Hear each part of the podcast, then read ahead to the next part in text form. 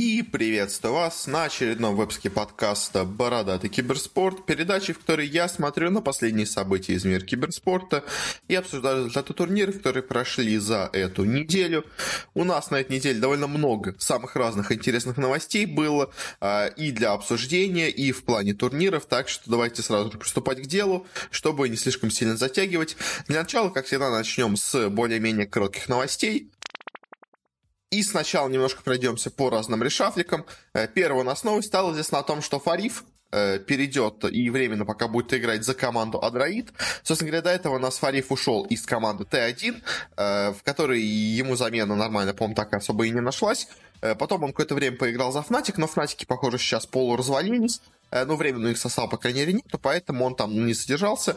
Э, сейчас перешел в команду Адроид. В целом команда не самая слабая, может, он ей поможет э, сыграть и начать, собственно говоря, выступать лучше. Игрок он в целом-то неплохой, даже несмотря на свой возраст, скажем так, довольно опытный, все еще довольно не слабенький, поэтому, ну, пожелаем, конечно, ему удачи, и команде тоже.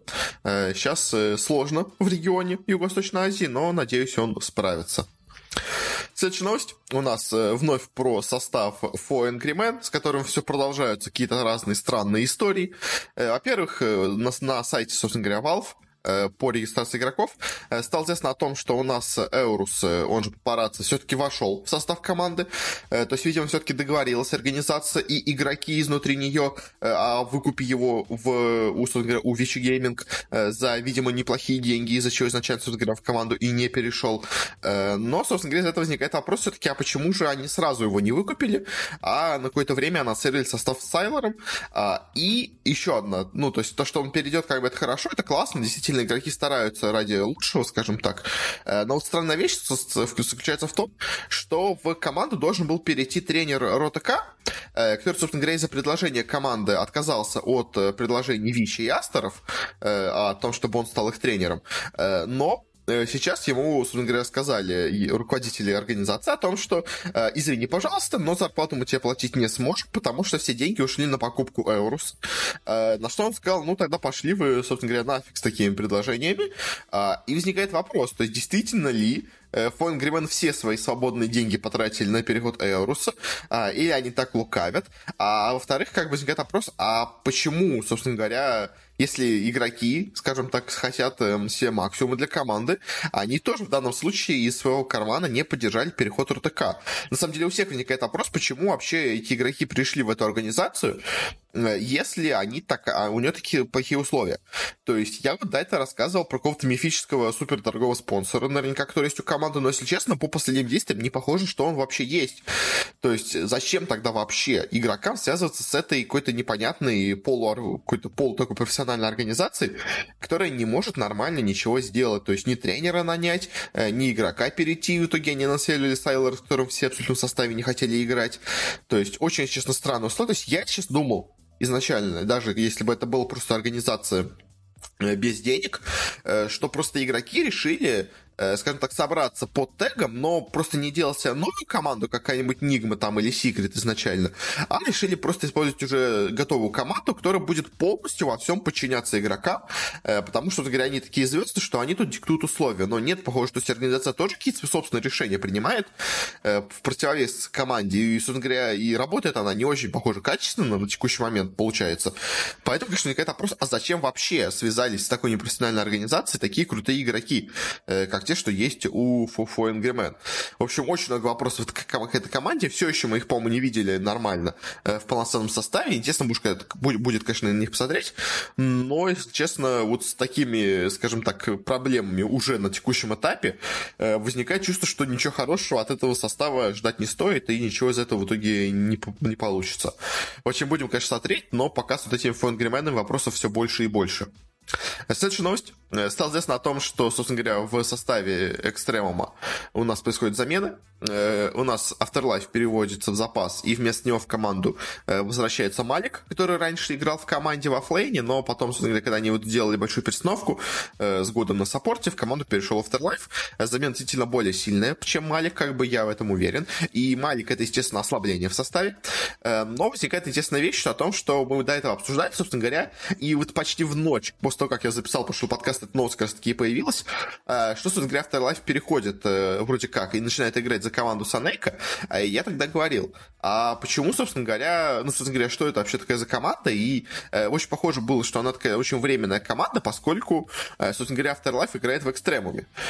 Но вот в ночь же сразу же после того, как я это обсудил, у нас появляется новость о том, что, собственно говоря, Afterlife уходит из экстремума, но, опять-таки, важен контекст и важны слова, которые подобраны. Afterlife уходит в запас, то есть контракт с ним никто не разрывает, а, и то есть он может играть в любой другой команде на текущий момент, но все еще по контракту он с экстремумом. И мой главный поинт разговора про состав Санека все еще остается в силе, что контракт Afterlife все еще нужно выкупить. А Экстремум, если честно, похоже, что она себя воспринимает довольно серьезной организацией, поэтому и контракт с Afterlife у них тоже может быть довольно серьезным. Поэтому, в общем, э, я, если честно, думаю все еще, что этот состав Санека может быть просто временным стаком, потому что все, все еще очень много игроков с большими контрактами.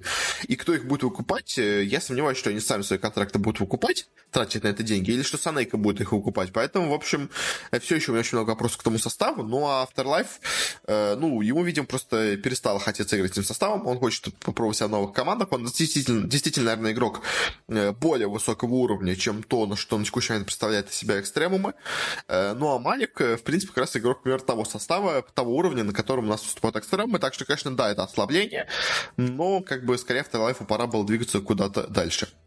Э, следующая новость. Э, стало известно о том, что Лил у нас все-таки переходит в состав Hellraisers. Э, до этого у нас Лил играл, собственно говоря, на замене в Virtus.pro Prodigy. И казалось, что вот возвращение случилось вновь в ВП. И там он играл, на самом деле, довольно неплохо. Но, видимо, все-таки то ли что-то не задалось, то ли все-таки они планируют каких-то других себе игроков в Prodigy состав. Если все-таки слухи верны, возможно, у нас... Точнее, как, есть разные слухи, на самом деле, с ВП. Сейчас мы их обсудим еще тоже. Но, в общем, по... Давайте сначала по Hellraisers. Hellraisers. В общем, в Hellraisers действительно была проблема с четверкой. Они туда пробовали самых разных игроков, никак они все не могли никого найти себе нормального на эту позицию. У них все еще, на самом деле, не полностью укомплектован состав, у них все еще нету пятерки в составе, они ее тоже сейчас поменяли. Э, в общем, э, по Лилу, Лил, конечно, игрок сильный, игрок хороший. Hellraisers, наверное, молодцы, что попытались его себе подписать. Э, будет, конечно, вопрос, как что у них в итоге получится, потому что у них все еще есть проблемы и с Никсом, который не хочет играть просто в доту, а, и с остальными игроками у них тоже, видите, как нет пятерки, поэтому, конечно, Hellraisers пока имеют проблемы, но в целом по именам у них всегда состав был довольно неплохой, так что Лил тут выглядит явно не лишним, то есть у них до этого был какой-нибудь Роджер и все прочее, то есть, в принципе, Hellraisers всегда себе старались брать довольно сильных игроков. По ВП. Во-первых, есть сейчас э, такой слух, что у нас будут как-то объединяться составы, а, и, собственно говоря, у нас поэтому будет играть, э, видимо, кто-то из основного состава, возможно, ВП на четверке в Prodigy, поэтому, собственно говоря, Лила и не подписали. Другой слух, более какой-то невероятный, заключается в том, что у нас э, объединится состав, есть какой-то состав вместе с Рамзесом и Соло, э, новый состав будет, э, в котором, правда, будет тренер РОТК, как я понимаю, китайский, то есть это какая-то сейчас совершенно э, странная вещь. А, еще в этом составе должен быть Сумаил. То есть это Рамзес, Сумаил, Соло и ROtK. Если честно, это какая-то очень странная вещь.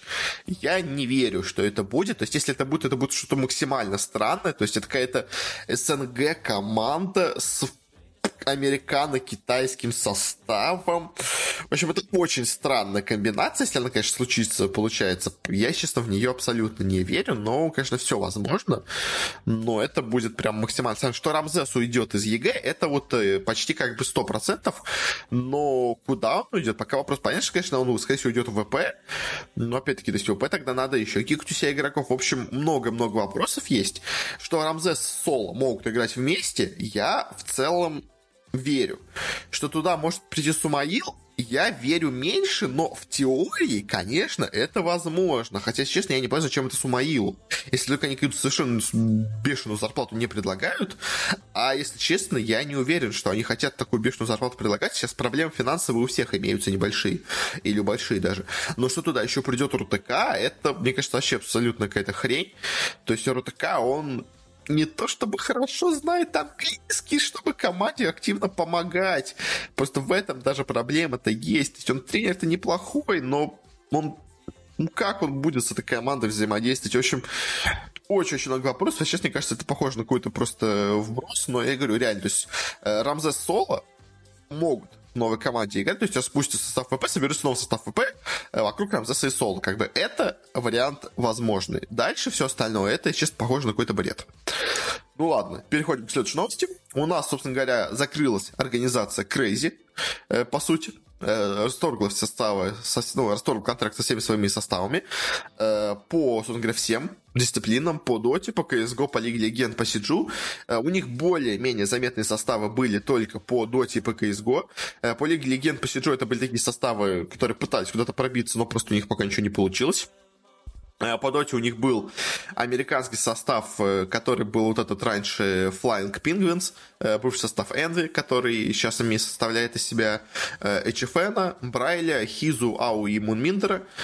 Собственно говоря, по CSGO у них был СНГшный состав, но тоже с ним расстались, собственно говоря, единственное, из-за чего это все произошло, как бы очевидно, из-за того, что у них проблемы сейчас имеются с турнирами, э, недостаточно призовых, э, как бы и по доте по CSGO ничего особо не проходит, поэтому они, собственно говоря, из-за этого теряют огромные деньги, э, но в целом они еще намерены вернуться когда-нибудь позже, когда будет ситуация пояснее, а пока что просто расторгаются контракт с всеми игроками. Это, конечно, печально, что такое происходит. Э, мы еще сегодня обсудим чуть-чуть Крейзи в одной из наших будущих тем больших для обсуждений. Э, но как-то так. В общем, печально, конечно, но что поделать, к сожалению, ситуация в мире сейчас довольно тяжелая.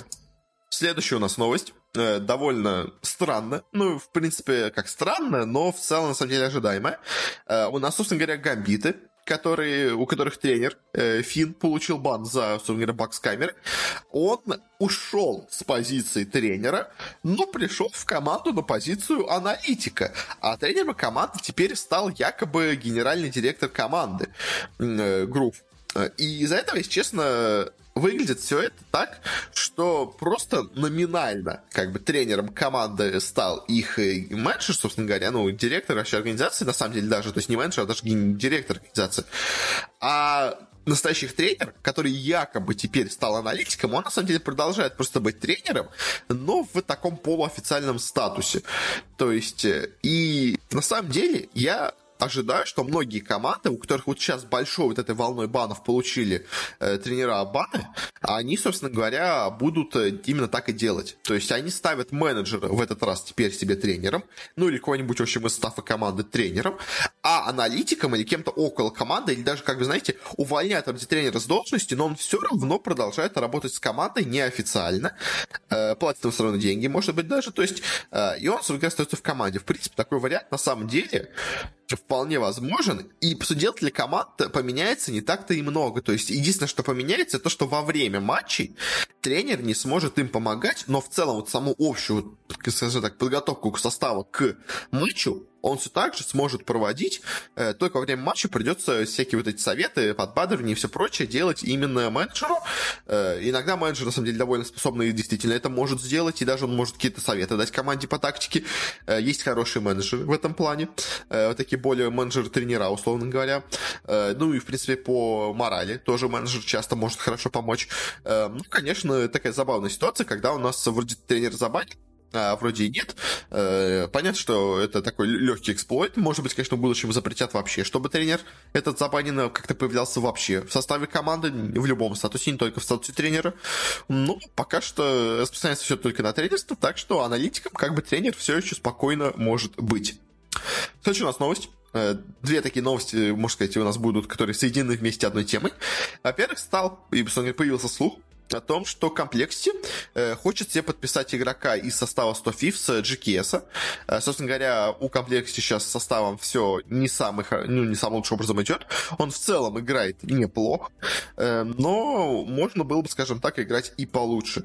Э, и по слухам, собственно говоря, из команды у нас недавно ушел оба, э, который решил перейти из европейского региона вновь в американский, потому что Complexity изначально собирались как американцы, но потом больше переехали в сторону Европы э, с датчанами. А, и вот вроде как они себе решили подписать GKS на новое место, э, австралийца, если я все правильно помню, э, по составу, собственно говоря. И, ну, в целом для комплекте, может быть, это будет усиление, может быть, они из этого выиграют и станут играть получше. Как бы тут сложно сказать, но в целом, мне кажется, такой вариант э, вполне себе, собственно говоря, э, возможен. Но, на самом деле, как бы по комплекте особенно сказать нечего. Как бы, может быть, с X играть лучше, по это сложно, как бы всегда, когда такие маленькие замены происходят в командах, которые выступали довольно нестабильно. Как бы, если честно, по Стофисам тоже есть много вопросов, потому что их состав тоже играл довольно нестабильно, поэтому он, как бы, может быть, выгорит. Как бы тут я, если честно, ничего сказать особо конкретного не могу. Но вот зато где я что могу сказать, так это с, собственно говоря, следующей нашей новостью. Э, потому что стало известно о том, что у нас, собственно говоря, э, закрылся э, состав, собственно говоря, 100 фифсов по CSGO. На самом деле, на момент, когда я подготавливал новости к этому выпуску, я внес себе новость, слух, о том, что 100 Fifths смогут спустить свой состав. И, собственно говоря, одним из подтверждений этого слуха как раз я приводил вот этот прошлую новость про то, что комплект у нас выкупают игрока из 100 Fifths. А, вот э, когда, собственно говоря, я вернулся с работы вечером записывать подкаст, э, что я увидел? Э, новость уже официальная вышла о том, что 100 Fifths действительно дисбандит свой состав. В общем, что можно сказать? Ну, как бы очевидно, что 100 Fifths были недовольны этим составом. На самом деле, Э, даже на момент его подписания, ну как, на самом деле, на момент подписания состава, это выглядело как решение довольно логичное, потому что состав на тот момент, когда они его подписывали, э, был, условно говоря, там, по-моему, в топ-6 команд мира, и в целом смотрелся довольно, довольно неплохо. Э, но проблема в том, что, собственно говоря, с тех пор они не то чтобы особо куда-то у нас прыгнули. И, на самом деле, даже не то, что прыгнули, они скорее даже опустились на дно, потому что состав стал играть намного хуже, а, и вот эта вот магия австралийцев, когда они еще были составом Renegades, она довольно быстро пропала, и последнее время состав играет ни шатко, ни валко. То есть они в целом по региону Америки все еще, собственно, наверное, команды, там, условно говоря, четвертый, пятый, э, но, как понимаете, это все равно не очень хорошо, потому что у вас всегда впереди есть EG, у вас всегда впереди есть Ликвиды, у вас всегда впереди есть какая-нибудь команда из Бразилии, а, или раньше Мибор, сейчас Фурия. То есть вы всегда или... И, и иногда четвертым, становятся сами эти Мибор или Фурия, а вы пятый тогда. То есть, конечно, это явно не то, на что у нас рассчитывали 100 фифсы, а, но как бы это то, что у них получилось. 100 а, фифс организация богатая, 100 фифс организация с большой базой болельщиков.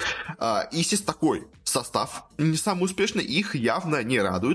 Собственно говоря, у нас изначально по 100 фифсам в CSGO ходили слухи о том, что у нас вообще 100 фифсы должны были э, запустить состав э, с кучей разных звезд. Они, собственно говоря, вроде как его себе покупали там, Э, по одному, по одному там человеку себе его собирать.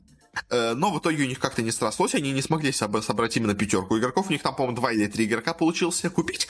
Э, ну, как договориться заранее, но в итоге у них как бы из-за этого ничего не срослось. И они решили пойти по более простому пути. Э, просто, собственно говоря, купить себе полностью состав лингейцев. На тот момент это было неплохо, но, опять-таки, состав быстро сдулся, поэтому в итоге, конечно, состав оказался не удел.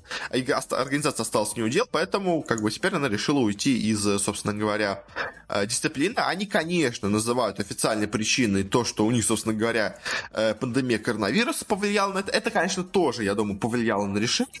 Э, но помимо всего прочего, просто, я думаю, они, скорее всего, больше даже не удовлетворены именно результатами состава, чем то, что именно у них теперь э, мало проходит турниров, из-за чего они могут за этот день, как бы, турниров проходит столько. Как бы я вот вам скажу честно, турниров онлайновых и прочих проходит столько, что да, у нас не прошел мейджор турнир, и действительно, да, вот этот состав ренегейдсов очень хорошо выступал именно на мейджорах, где он зарабатывал много денег. То есть, действительно, потеряли 100 в этом плане деньги, но, если честно, то есть, по другим турнирам, если вы хотите рассчитывать на хорошие результаты в КС, все-таки я считаю, как бы, то есть, конечно, мое мнение, что вы должны играть хорошо на всех турнирах, а не только на, на двух турнирах в году.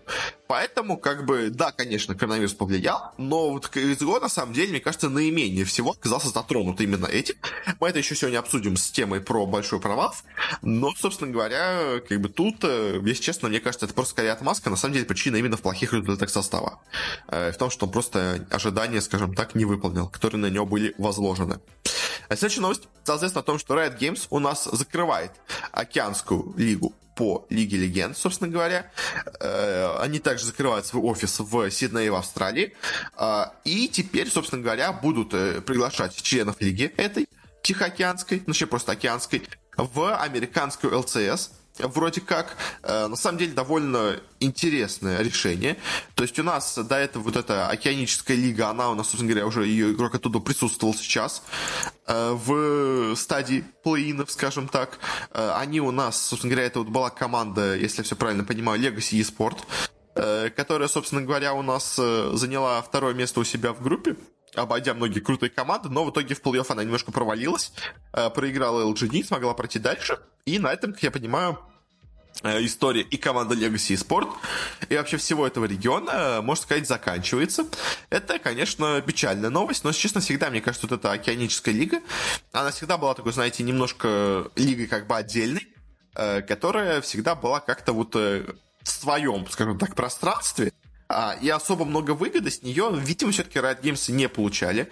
Ну, конечно, с одной стороны, обидно, Э, что у нас как бы теряется один из членов как бы лиги. А у нас и так уже до этого произошли, по-моему, объединения лиг, если я все правильно помню, в регионе то ли Тайваня, по-моему, то ли где-то в Азии еще произошло какое-то объединение лиг, и то ли вот это вот регион, типа вот Филиппин, по-моему, они объединили в одну лигу, я, честно, я вот сейчас, ну, дайте посмотрю просто, то есть я помню про эту новость, но, если честно, как конкретно называется там этот регион, я сейчас не помню. Регион у нас называется... Где бы найти это список лиг?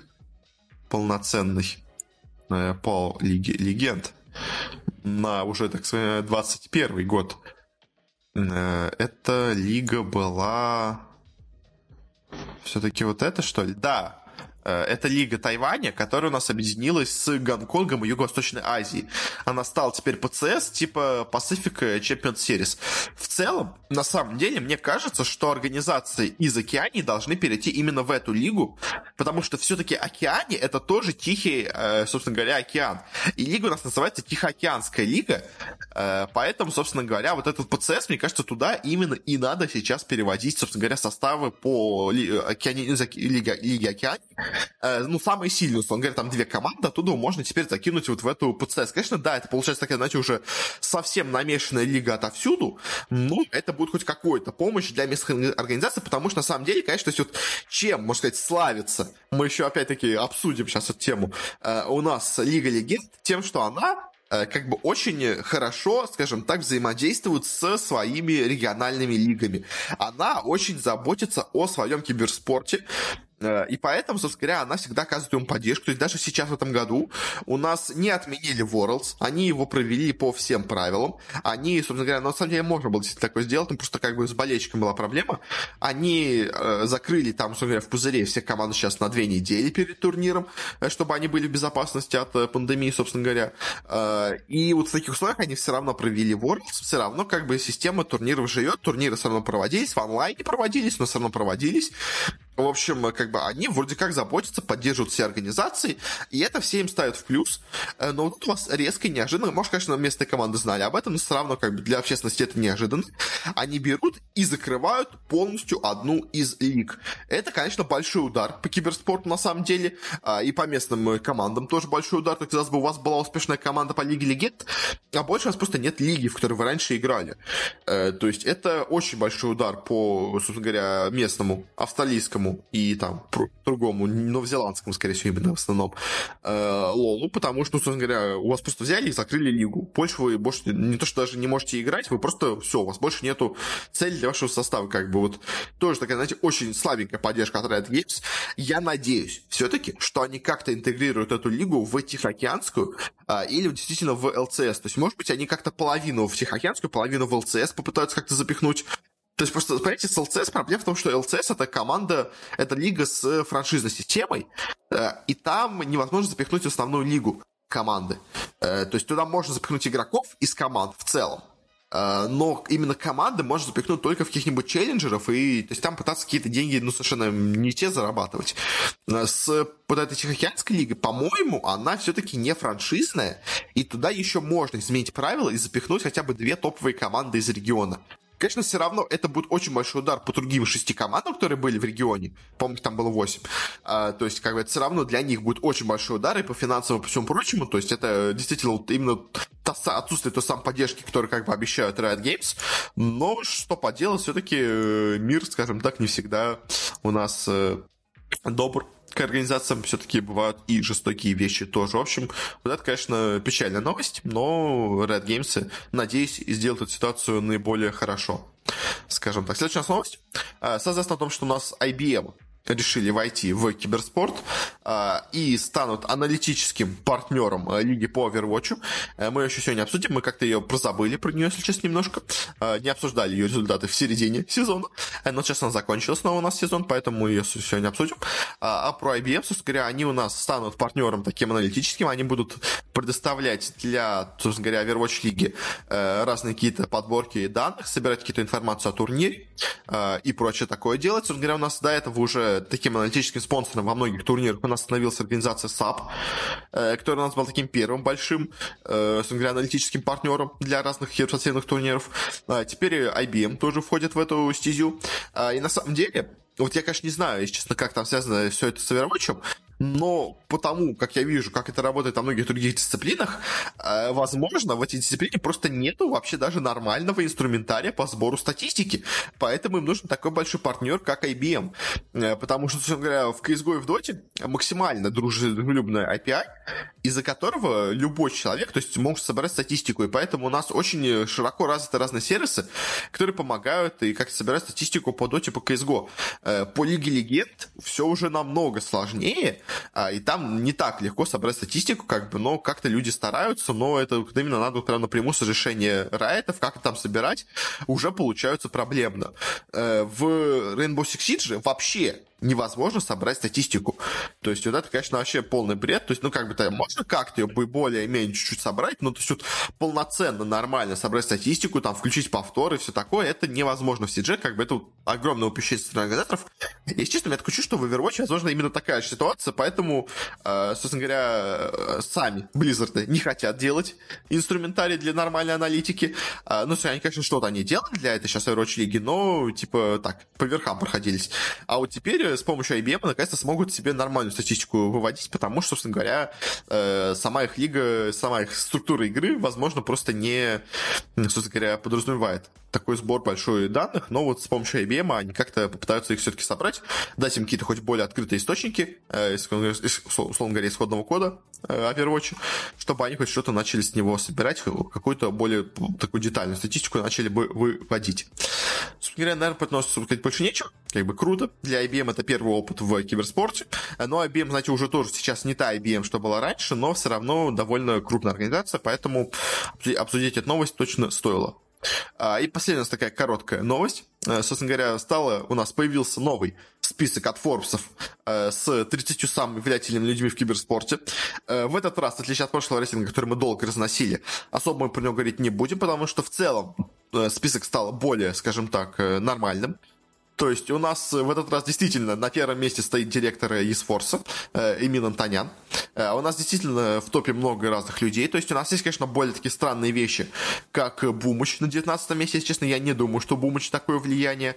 Э, у нас Зевс довольно высоко имеется. То есть он сейчас, мне кажется, все-таки у него не такое большое влияние на киберспорт имеется.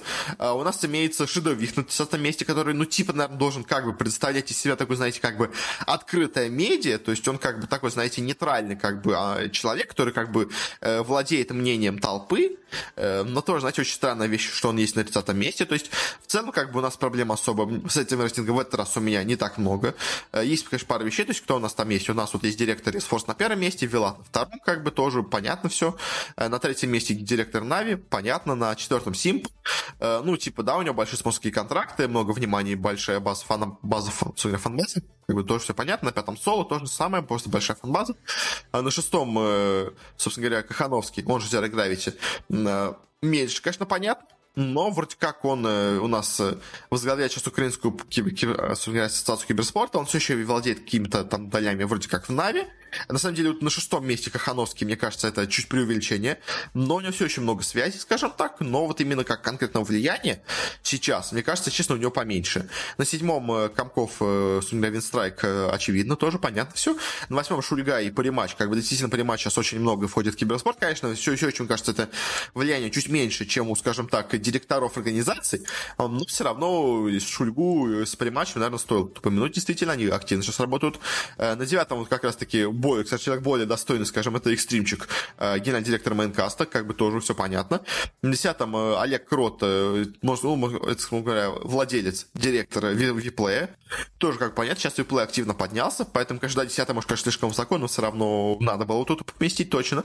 На одиннадцатом Галмазда, тоже понятно, менеджер Pro, на 12-м Рамзес, тоже как бы огромная фан-база, на 13-м Пикинер, э, директор Гамбитов, тоже как бы все понятно, э, на 14-м вот больше, скажем так, понятно, у нас Ольга Дунаева, это типа советник генерального директора eSforce, как бы такая, знаете, странная вещь, когда у вас как бы из eSforce два человека, то есть даже советник у вас есть в этом списке, как на 15-м Дмитрий Стрит, э, президент типа Федерации спорта России, э, с одной стороны, типа, да, как бы, наверное, надо было его сюда поместить, с другой стороны, э, Дмитрий Смит, насколько мне вообще известно, вся эта Федерация спорта России, это такая, знаете, максимально дочерняя организация eSforce. И фигура, ну, честно, как я понимаю, более такая номинальная. И вообще вся эта федерация, она такая, знаете, больше ширма, чтобы eSforce прикрывался перед государством официальной организацией. То есть, если честно, Федерация спорта России работает очень очень странно. Она работает, то есть я не говорю, что она бездельничает, она действительно работает, но, если честно, пока ее влияние смотрится таким очень слабеньким. И в основном по всем большим решениям, по-моему, за них все решает eSforce. То есть, как бы, и они все равно очень сильно подвязаны под eSforce. Поэтому, конечно, Смит это такая фигура более номинальная, но как бы он должен был, был быть в этом списке, возможно, просто пониже. Э, на 16-м Лина Комкова, директор Winstrike Agency. Э, в принципе, вот в данном случае, когда у нас два человека из Winstrike, тут это понятно почему.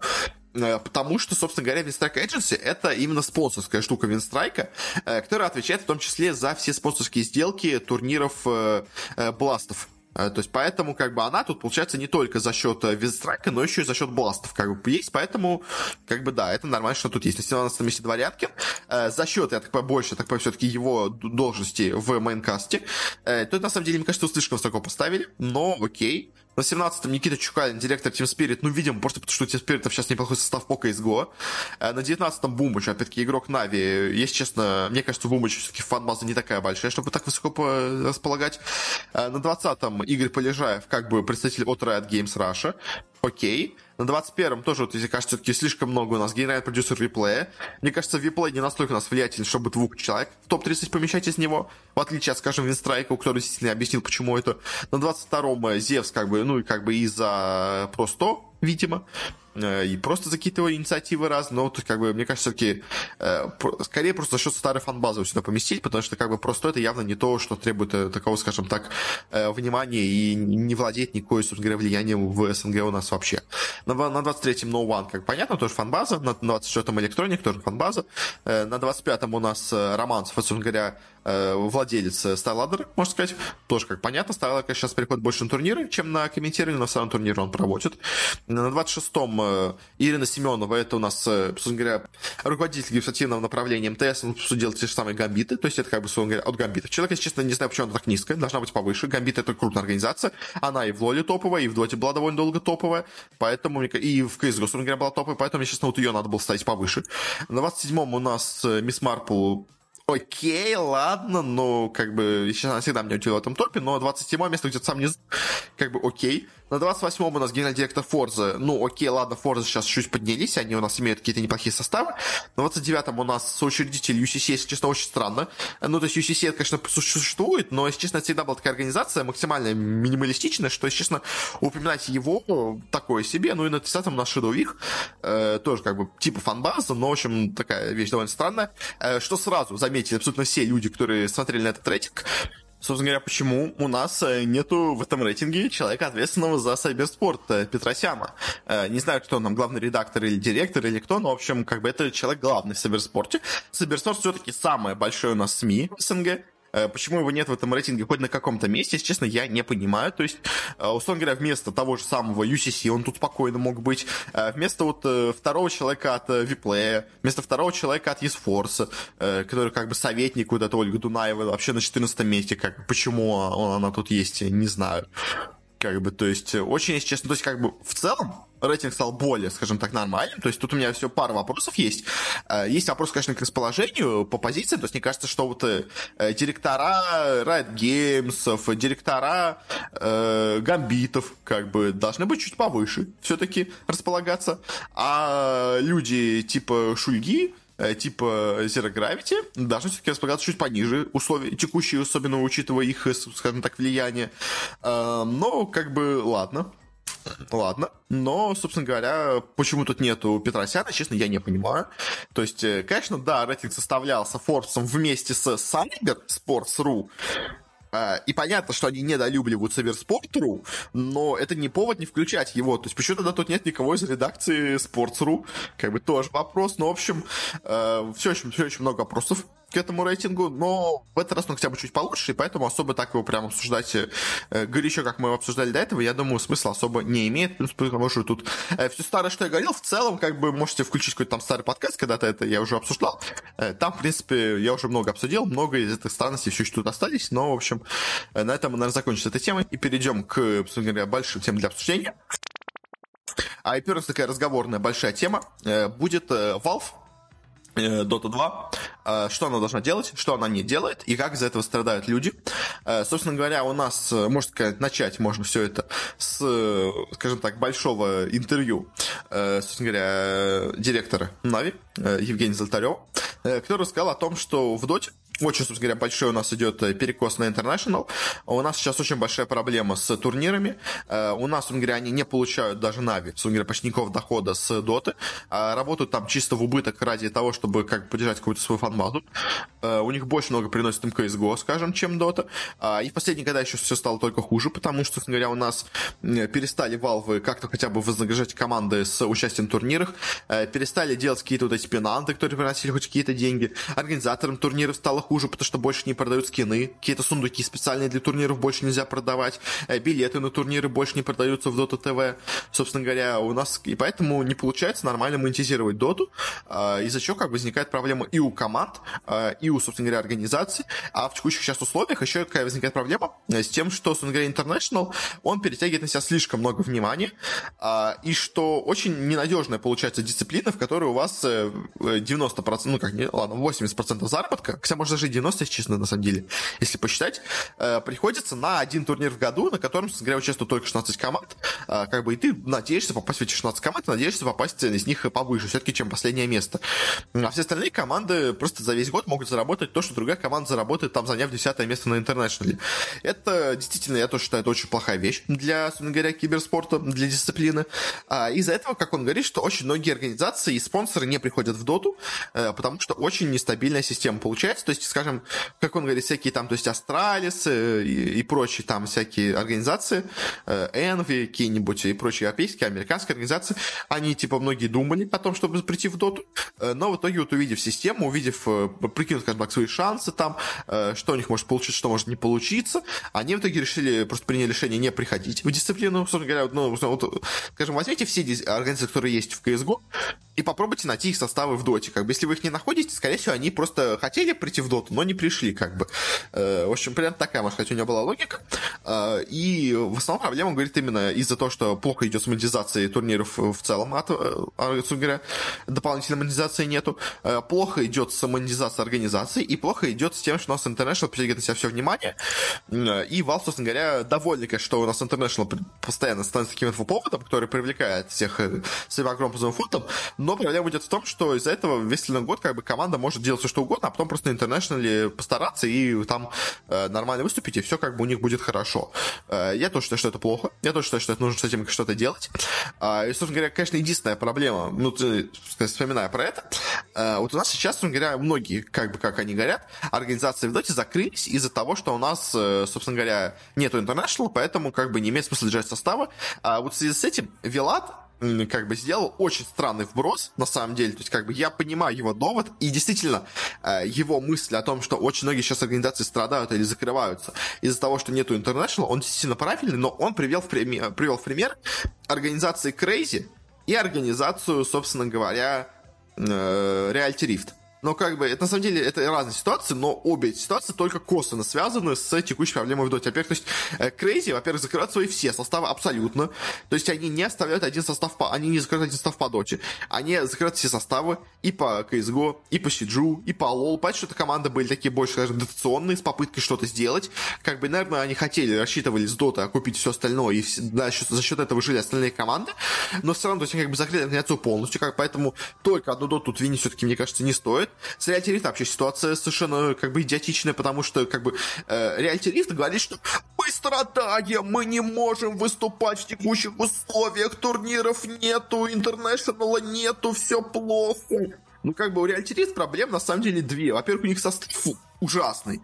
Они один раз хорошо выступили на мейджоре, действительно выстрелили, и потом все остальное время они полностью провалились в регионе на абсолютно всех турнирах. Как бы команда абсолютно заслуженно закрылась, команда играла ужасно, у команды не было никакой игры абсолютно. Можно, конечно, строить какие-то теории о том, что типа а, просто не было интернешнл, поэтому они, собственно говоря, играли так плохо, к интернешнл они бы собрались. Знаете, я кучу знаю таких команд, и в 90% случаев команда не может в итоге собраться к турниру, ради которого они отдыхали.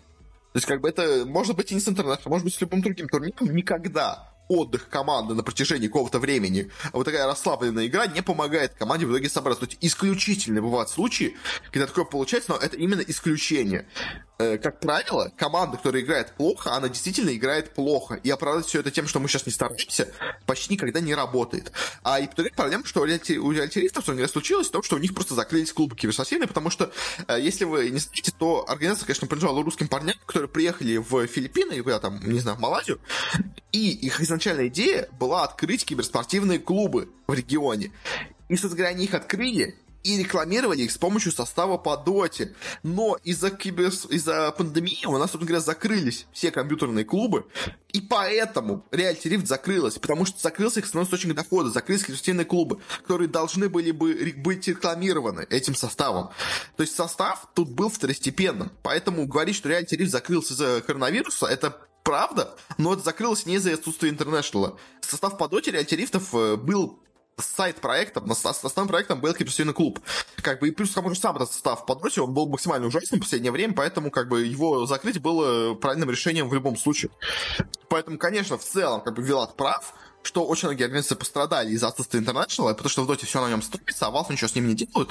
И действительно, типа, условно говоря, вот э, в Лоле, как бы, действительно, райты молодцы, они провели Worlds, они в тяжелых условиях это сделали, им пришлось много потратиться, на него дополнительно потратиться, но они его все-таки провели, ну, как проводят. Сейчас мы его еще не будем обсуждать. А в доте, как бы, Valve действительно пока бьют, скажем так, болт, назовем это так, пинают болт, а ничего не делают. International переносит на год в целом полностью.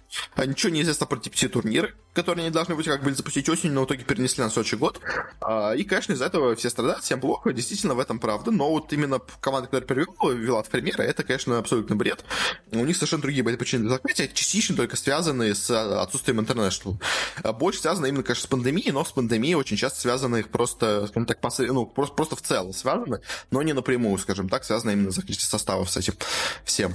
Э, в общем, э, как-то так. А по, собственно говоря, тому, что сейчас нас происходит, на самом деле, как бы я э, хотел казалось бы, тоже пожурить Valve, сказать, что он, то есть, у вас собран сейчас огромный призовой фонд, и учитывая, что следующий International, по их словам, будет только в следующем августе, они явно к следующему августу запустят новый компендиум.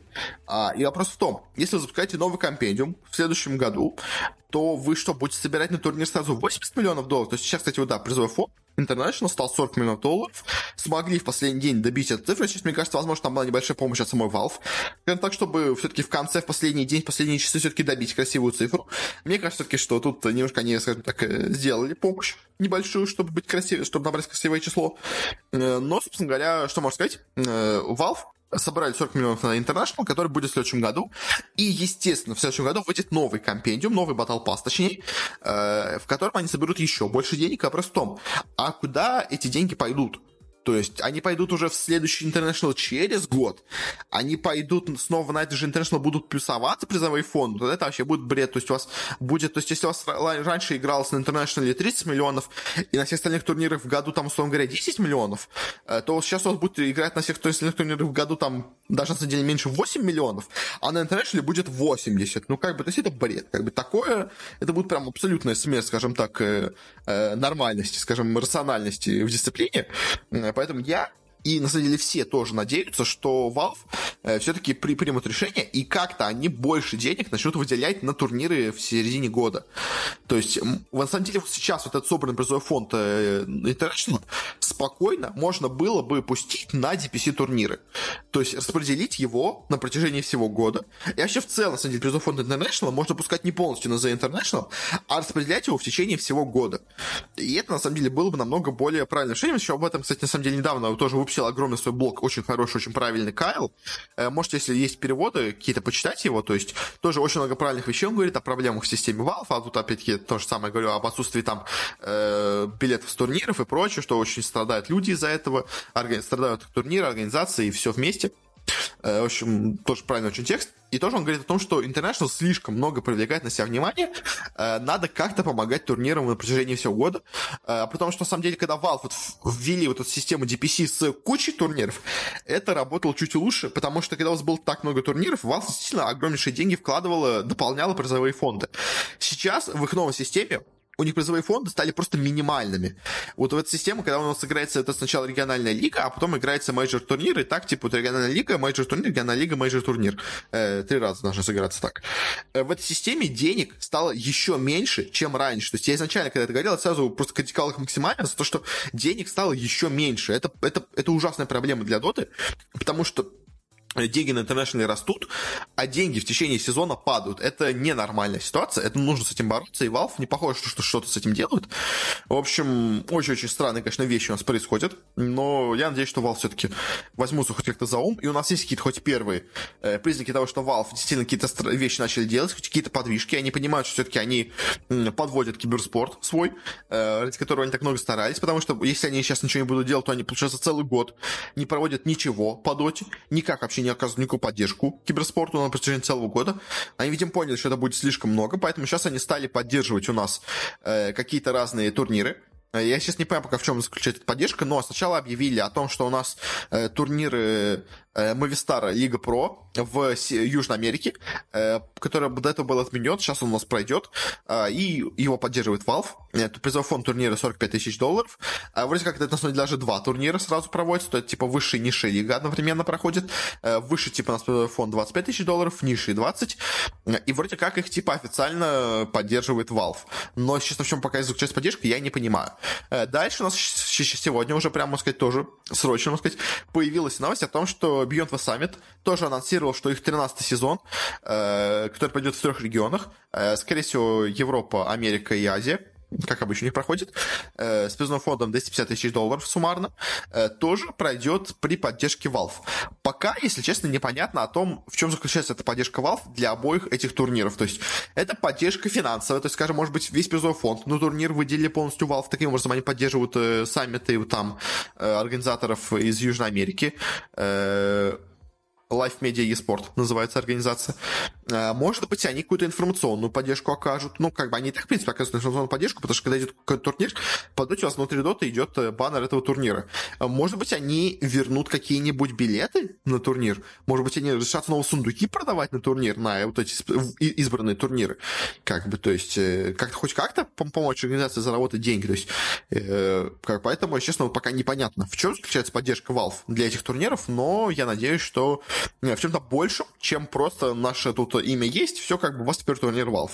Э, как бы, хотя, как минимум, они должны полностью призовой фонд, ну, хотя бы частично призовой фонд выделить этим турнирам, чтобы им хотя бы было попроще, потому что, то есть, действительно, Valve просто забила э, болт на все это, ничего не делает, деньги собирает у себя, никак деньги не пускает никуда, то есть, опять-таки, у нас уже собрано 40 миллионов долларов, э, собрано как бы для Valve, на самом деле, 120 миллионов долларов, для самой Valve именно, ведь, помните, только четверть идет призового фонда, в призовой фонд, а остальная три четверти идет Valve в карман, э, с Battle Pass, то есть уже собрано 120 миллионов долларов для Valve, э, 40 миллионов собрано для Инта, которого нету.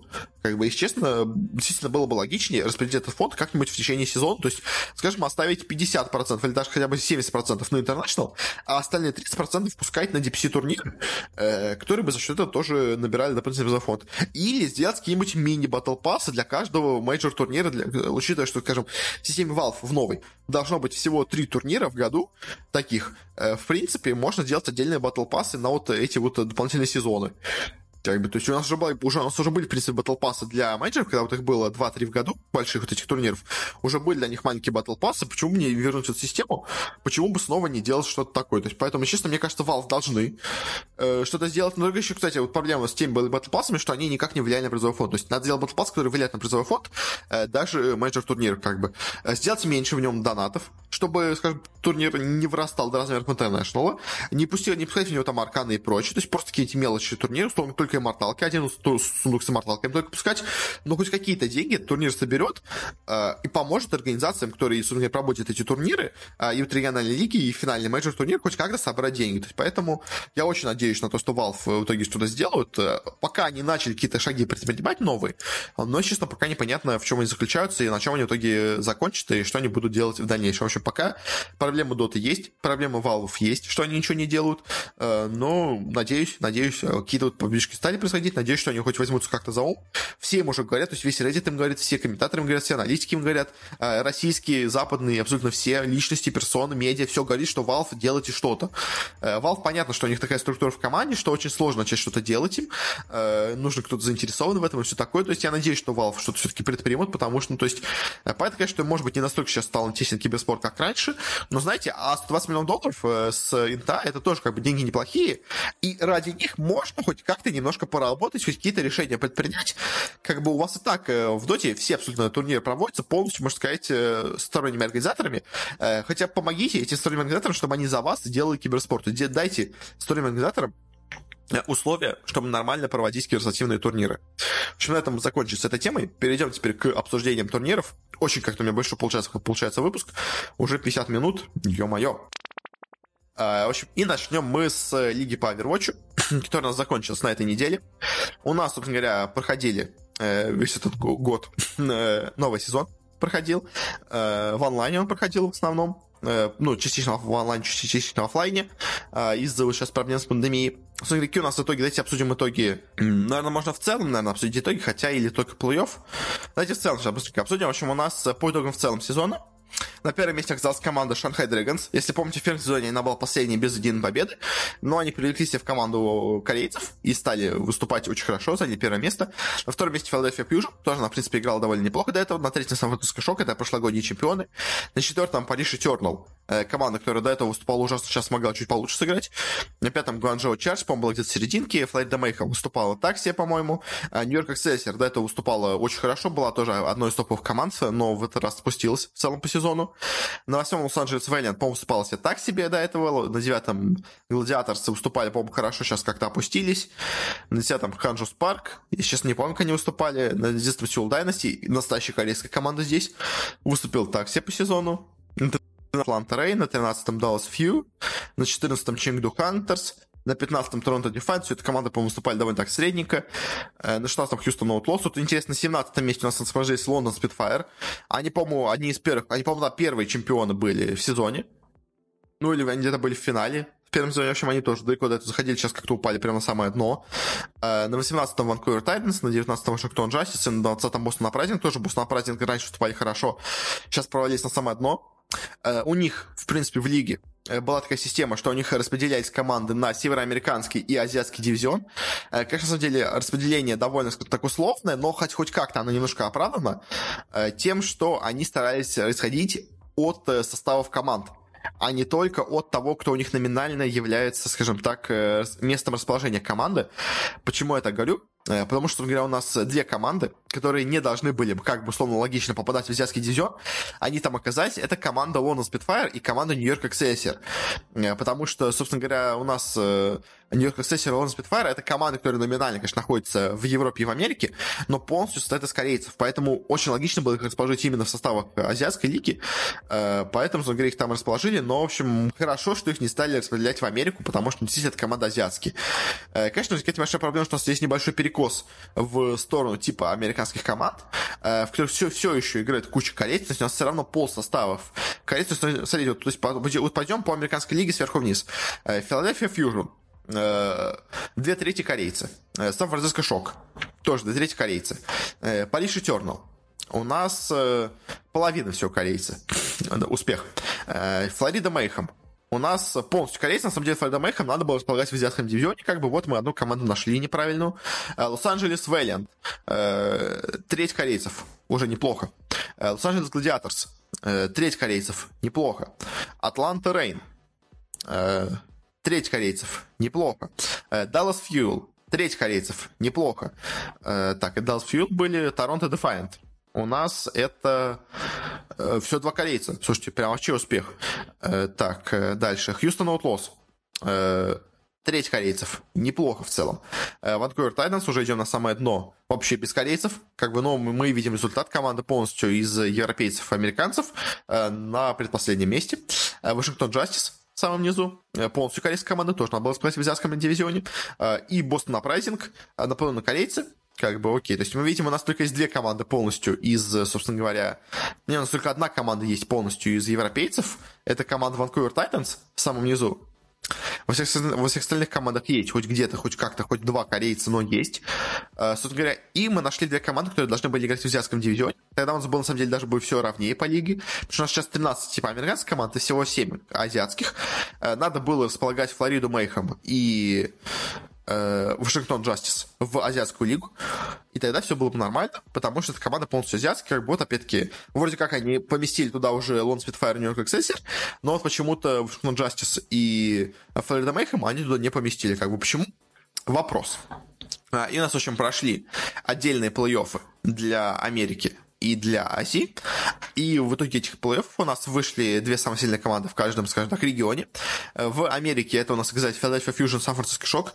В целом довольно ожидаемо. Эти и так были две самые сильные команды в регионе, в дивизионе. А они, в принципе, оказались самые сильные в плей Вот в, в Азии у нас получилось чуть не, необычно. У нас номинально самые сильные команды были Шанхай Дрэгонс и Гонжу Чардж. И неплохо выступали Нью-Йорк Эксельсер. Но у нас, собственно говоря, в плей случилось неожиданное. Э, у нас Нью-Йорк Accessor провалились, э, проиграв Сеул Дайности. Э, и, собственно говоря, ну да, собственно говоря, а кто у нас еще были? Гуанчжоу Чардж провалились, проиграв Нью-Йорк Accessor. А в итоге у нас неожиданно с турнира это вышла не только первая команда Шанхай Драгонс, которая была ожидаема, э, но у нас также еще и вышла не вторая, не третья и не четвертая, а пятая команда в регионе. Э, пошла в плей-офф, это у нас Сунгай Сеул Дайности. И дальше она тоже продолжила выстреливать, потому что, например, первым с турнира вылетели американцы Philadelphia Fusion, ну, наполовину все корейцы. Это успех, конечно, для них. Собственно они провалились в обоих матчах с азиатами, Шанхай Драгонс и Сеул Дайности. Дальше с турнира у нас вылетели те самые Шанхай Драгонс, они вроде как победили сначала Philadelphia Fusion, но потом в очень тяжелой борьбе борьбе проиграли Сан-Франциско Шок в финале, а и в лузерах тоже у них была очень тяжелая борьба с Сеул Дайности, но они все-таки им проиграли. В итоге у нас в финал вышла команда Сеул Дайности, э, на которую как бы никто не ставил, никто ее не рассчитывал. Она была одной из худших в регионе, но она как-то могла пройти и через плей-офф сначала, и через плей-офф в итоге финальный. А, и в финальном плей-оффе они играли с Сан-Франциско Шок. Тут, конечно, все-таки их уже не хватило. У нас на турнире все-таки победили Сан-Франциско Шок, они стали двукратными чемпионами э, лиги по Overwatch. Э, ну а Сеул Дайности, конечно, поздравляем. Для них это большой успех. Они, скажем так, из команды, которые ни на что не рассчитывала, неожиданно прошли на самый топ. Заработали все итоге 750 тысяч долларов. Сан Франциско Шок себе заработали полтора миллиона долларов. Э, так что поздравляем ребят, поздравляем Сан Франциско Шок э, с этим достижением. Э, поздравляем всех их корейцев и всего двух американцев в составе, которые у них имеются, с этим, скажем так, успехом, очень американским, скажем так, успехом.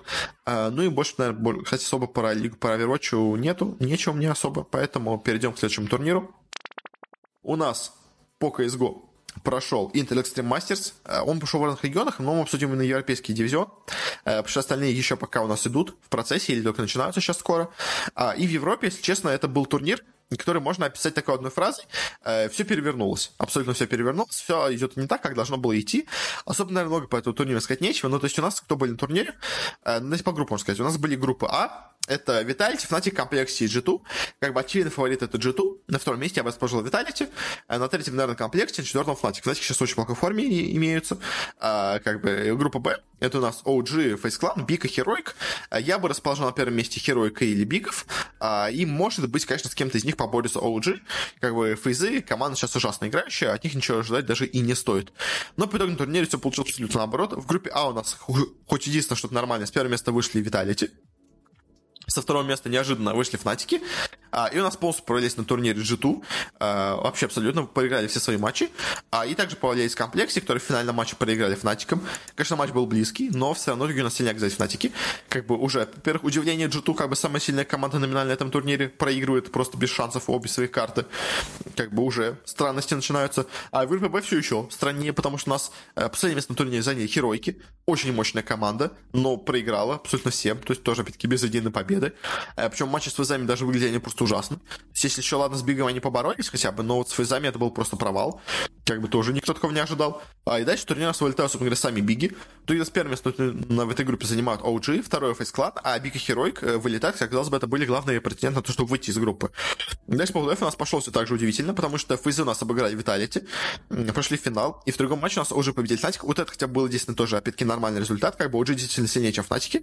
А, и в финале, опять-таки, тоже очень странно. Э, Фейзы обыгрывают и полностью выбивают с турнира 3-0, просто без шансов OG. Э, ну да, конечно, на первый каст у них все-таки были шансы на Мираже, там были и допы и прочее. Э, там уже постарались, но дальше просто без шансов их фейзы выбили. А и, конечно, возникает вопрос, почему? Почему так сильно сыграли все сильные команды, все слабые команды, и так плохо сыграли все сильные команды? И, если честно, у меня такое чувство возникает, что просто на этом турнире, если честно, ребята решили отдохнуть. То есть уже много сейчас было сильных турниров. Э, у нас была пролига ЕСЛевская, у нас был недавно Кёльн. У нас впереди еще ждут РМР. У нас впереди будут, собственно говоря, РМР турниры э, серьезные. А это такая, знаете, очень региональная как бы лига. Э, поэтому мне кажется, что серьезные команды, типа, ну, типа Heroic, типа Big, типа G2, э, просто решили на этом турнире, скажем так, немножко подотдохнуть. Ну и плюс Face Clan, как бы Face Clan, я от них мало чего ожидал, но в целом они же недавно сделали все замены в составе, а, и, возможно, такие замены как стали сыграть, то есть Face Clan смотрелись неплохо. То есть по успехам э, Фнатиков, OG, если честно, есть вопросы. Э, то есть это команды очень такие, знаете, нестабильные, но в целом иногда могут что-то показать в теории. Э, но вот с фейзами, сейчас мне кажется, просто фейзы стали играть чуть лучше, чем обычно. То есть они не стали играть на то, чтобы побеждать в честном бою, скажем так, Виталити, OG, э, Бигов или Херойков, все еще но они стали хотя бы играть на том уровне, на котором они могут с ними бороться, и учитывая, что многие команды серьезно на этом турнире стали играть послабее, просто потому что надо было, они решили, видимо, отдохнуть на этом турнире, они не посчитали его самым серьезным. А, мне кажется, на фоне именно этого у нас э, фейзы так сильно выстрелили и так сенсационно заняли первое место на турнире. Мне кажется, просто проблема в том, что остальные команды серьезные не особо серьезно отнеслись к этому турниру. Э, как так вообще? Мне особо больше по этому турниру сказать нечего. Поэтому перейдем, наверное, к финальному турниру нашего выпуска, к Worlds. У нас закончилась групповая стадия на турнире. А, результаты в целом, на самом деле, довольно ожидаемые, но, конечно, есть несколько интересных вещей. А давайте пройдемся просто по каждой группе быстренько. Опять-таки, супер как-то растягивать все это я не вижу смысла. Uh, у нас uh, прям таких сенсаций особо не было. Uh, разбирать каждый матч я не могу, потому что я не смотрел почти половину матчей. Ну и как, на самом деле, я 90% матчей не смотрел. Uh, я так какие-то иногда включал встречи, но в целом просто я, так могу сказать, я, я просто знаю, какие, условия, как распределяют силы команды uh, люди, поэтому насчет, на, на фоне этого именно буду рассказывать что-то. В общем, группа А. У нас в целом все произошло довольно ожидаемо. У нас вышли G2 и Санинг, как я предсказывал в целом. G2 единственное, конечно, оказались чуть э, слабо выступили на этом турнире. Э, они э, получили у них равный счет с Санингами по итогам группы. А и дальше в тайбрейке за первое место в итоге у нас победили именно китайцы из Санинг, а G2, собственно говоря, заняли только второе место, но все равно как бы они прошли дальше. Поэтому, как бы, ну, не все ли равно. Единственное, конечно, да, им придется более сильный соперник, конечно, но как бы G2, если они рассчитывают пройти финал, они, конечно, должны побежать и более сильных соперников. А, ну, а Ликвиды, Ликвиды сыграли в целом неплохо, на самом деле, но чуть им не хватило. А вот матчи и спорт это команда из вот этого Тихоокеанского, э, да, из Тихоокеанского региона, она выступила так себе. А в группе Б у нас первое место ожидаемо заняли Дамвон. А со вторым местом я говорил, что у нас, в принципе, у всех команд более-менее равные шансы. В итоге у нас прошла команда JD Gaming. Это у нас команда из тоже китайского региона, поэтому, как бы, в принципе, тоже ничего удивительного нет. Китайцы очень сейчас сильны. А вот эта команда по Талон из Тихоокеанского региона самая сильная, не смогла себя показать, но она в целом неплохо выглядела в плей стадии, но, видимо, все-таки недостаточно хороша. Э, ну и Рок, американцы еще одни, тоже провалились на турнире, мы сейчас еще американцев обсудим, но, в общем, э, провалились полностью турнире, ничего особо не показали, как бы даже особо них говорить нечего. Э, в группе С Э, тоже более-менее, в принципе, все ожидаем. Я говорил, что первое место у нас займут, скорее всего, Generation G, а за второе место у нас поборется Fnatic и LGD. Так, в принципе, и получился. Как эта борьба и получилась между Fnatic и LGD. Итоге сильнее все, конечно, сказать, Fnatic. Э, все-таки с чем я их поздравляю. А китайцы из LGD пролетают, хотя очень неплохо себя показали в регионе. Э, показали себя с лучшей стороны. Э, выбили, собственно говоря, и Flypan Фен, и Flypass Phoenix, и, боже мой, кого же они там выбили? Это еще какую-то сильную команду китайскую. IG. IG тоже они выбили, вот вспомнил. Ну и TSA, чемпиона Америки, из этой группы не то что не вышли, они заняли последнее место, не выиграв ни одной карты, проиграв 0-6. Это, конечно, полный провал для них. И перейдем к группе D, потом сейчас это обсудим. А, в группе D все тоже максимально ожидаем. То есть я э, не знаю, кто это делал, но в я до начала турнира еще смотрел как бы до кстати, э, как у нас распределяют разные команды по си, а, и я наткнулся на очень интересную вещь, э, типа этот вот Госуай, который, по идее, по доте, но он там его тоже по Лолу немножко делает, они составили, типа, их нейросеть, проанализировал шансы команд и предсказала шансы на первые места в лиге. Э, в группе, собственно говоря. А, и у нас в группе D на первом месте почему-то оказались Unicorns of Love наши ребята из СНГ. То есть понятно, наверное, из чего исходила у нас э, нейросеть. Что Unicorns of Love они у себя в дивизионе в СНГ всех побить ждали. И они, собственно говоря, в плей-ин стадии тоже выглядели очень неплохо. Э, победив довольно много сильных оппонентов. Но тут какая просто проблема в том, что Newcastle Lab никогда не играли с сильными командами. У них просто нет такой истории особо.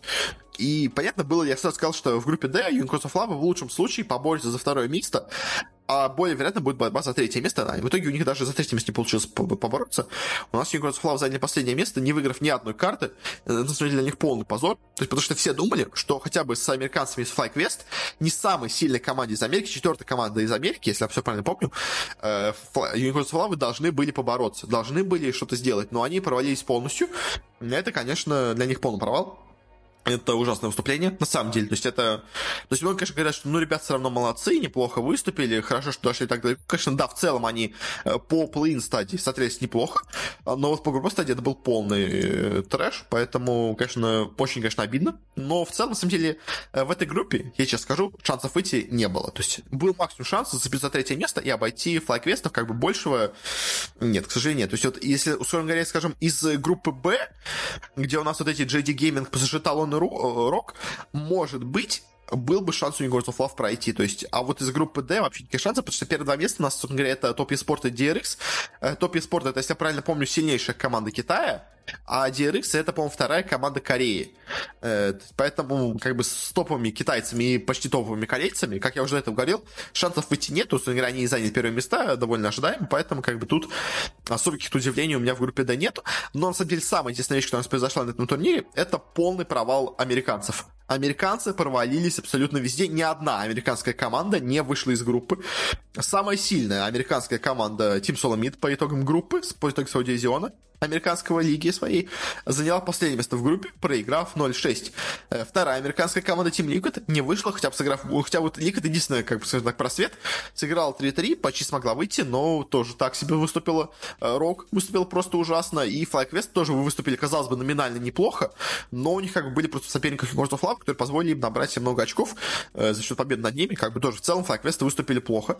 Поэтому у нас ни одна американская команда не прошла дальше, и это, конечно, повод для невероятного горения аудитории, потому что, понятно, что большая часть аудитории лиги это все-таки китайцы и корейцы, но американцы это очень существенная аудитория, особенно западная аудитория, на которую, говоря, у нас рассчитывают Riot Games, э, которые приносят больше всего денег именно, скажем так, в соотношении человека. И очень-очень сейчас недовольны американцы, потому что полностью провал их команд это, это позор для легион, для дивизиона, для лиги в целом. А, и, конечно, естественно, теперь будут ли какие-то последствия, потому что если уже как бы у нас э, предлагают люди, чтобы снизить э, потолок зарплат, потому что как бы эти люди недостойны получать так много денег, как не получают, типа там, просто там полный решафл сделать команды, просто там закрыть состав, полностью собрать его заново, потому что типа это полный провал, так нельзя уступать.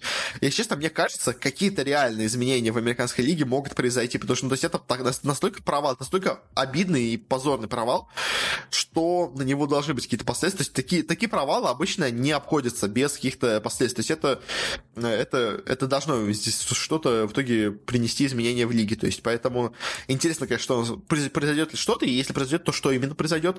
Потому что, конечно, американцы это, это полный трэш. Я не знаю, как так можно было уступить на этом дивизионе. То есть, понимаешь, конечно, может, где-то не повезло, условно говоря. Ну, то есть, как бы, но в любой группе, где у нас был, у нас американцы оказались слабее китайцев, слабее корейцев и слабее европейцев, как бы, то есть, а если вы слабее всех этих трех дивизионов, то вы просто не проходите из группы, как бы, это очень логично, но так и есть, то есть, вы хоть где-то должны были оказаться сильнее, чем американцы, чем э, европейцы, китайцы и корейцы, но вы не смогли.